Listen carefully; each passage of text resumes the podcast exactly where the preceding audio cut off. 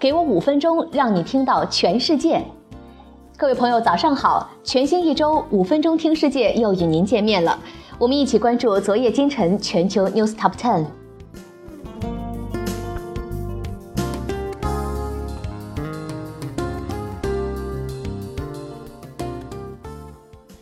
中国资本连扫欧洲足球俱乐部，AC 米兰成为囊中之物。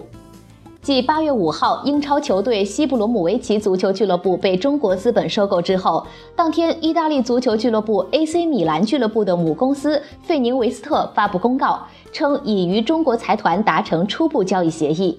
中欧体育投资管理长兴有限公司以中国财团代表方的身份，将以七点四亿欧元（约合五十四点四亿人民币）收购这家世界豪门俱乐部百分之九十九点九三的股份。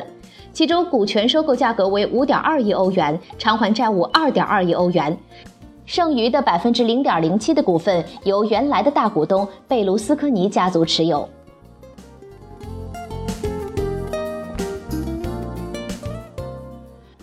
巴西为里约奥运斥资几十亿。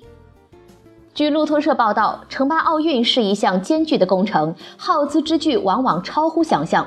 此次里约奥运与运动直接相关的成本很可能高达四十六亿美元，也就意味着整个赛事近一百二十亿美元的花费将会超过预算的百分之五十一左右，而巴西将承担所有费用的四分之一。此次奥运恰逢巴西经济遭遇八十年来最严峻的衰退。其实啊，自一九六零年以来，没有哪届奥运会的开支控制在预算之内的。伦敦奥运会耗资一百五十亿美元，而索契冬奥会更是高达二百一十九亿美元。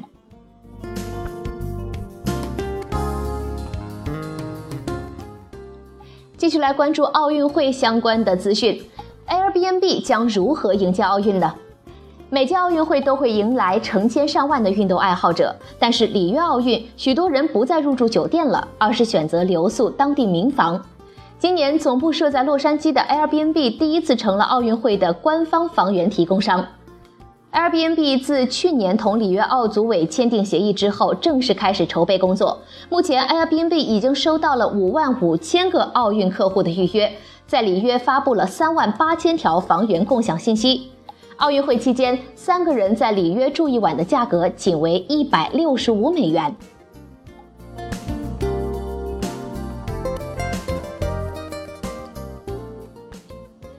将目光转向财经方面，美国七月份就业增长超出预测。美国七月增加了二十五万五千个岗位，这远远超出了预期数量。然而，随后的数据显示，美国第二季度的经济增长速度比预期要慢，平均时薪也在上涨，六到七月间增长了百分之零点三。有研究表明，未来五年中等收入的工作岗位增加数量可能会慢下来，就业市场内会出现更多的低和高收入的工作。同时，美国贸易赤字在十个月内已经增长到最高值，这意味着美国贸易逆差将拖累国家经济增长。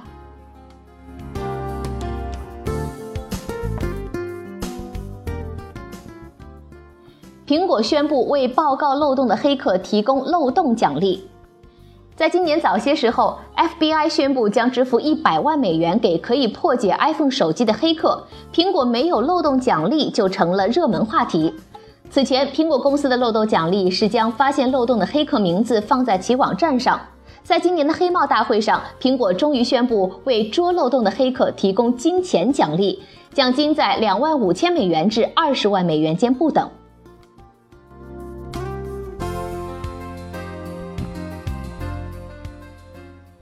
Airlander 十首次出库亮相，世界上最长的飞行器 Airlander 十是一种飞机和飞艇混合体。英国下令时的上周六四点，Airlander 十在英国最大的机场卡丁顿机场首次亮相，但其首飞日期尚未确定。据了解，英国混能航空交通公司用了九年时间研发此款飞行器。公司表示，此飞行器用途广泛，可以用于监视、通信、货物运输、人道主义救援任务等。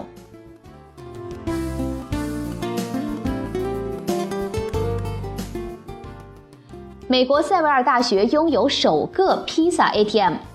位于美国俄亥俄州的塞维尔大学拥有了美国首个披萨 ATM。这个机器一周七天，每天二十四小时供应新鲜披萨，每个披萨十二寸，售价九美元。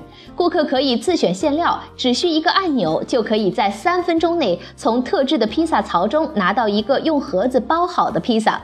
试吃过的师生都对披萨的味道赞誉有加。据了解，披萨 ATM 是由一家法国公司发明的，靠内部的对流烤箱工作，已经问世十四年了。但是这是首次亮相美国。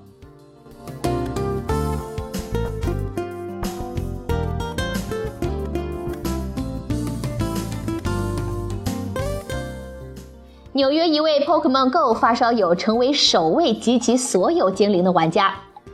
来自纽约的尼克·约翰逊今年二十八岁，是移动科技咨询公司 AppleGo 的创始人及负责人。自今年七月份 Pokemon Go 问世以来，他几乎走遍了全世界，到过四个大洲，只为集齐所有精灵。近期，他集齐了此款游戏的一百四十七个精灵。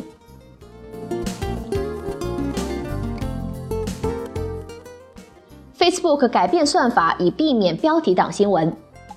Facebook 近日称，其计划在新的新闻推送中消除标题党新闻，此举旨在留住其17.1亿用户。上周四，Facebook 称某些种类的标题将被归为引诱点击，包括隐瞒新闻内容以及扭曲新闻事实。用户收到这些新闻推送的频率将会大大减少。同样是关于 Facebook 的消息，今日 Facebook 再次山寨 Snapchat。加拿大和巴西的用户在上周五打开 Facebook 的时候，他们会立刻发现自己的脸实时出现在屏幕上。他们可以添加文字或者作画，然后作为一个状态更新分享出去。上周 Facebook 开始测试 Instagram Stories 的功能，鼓励用户分享更多原创照片和视频。这个功能啊，就像 Snapchat Stories，所以这已经是 Facebook 第二次抄袭 Snapchat。据了解，Facebook 在2013年就试图以30亿美元收购 Snapchat，但是并未成功。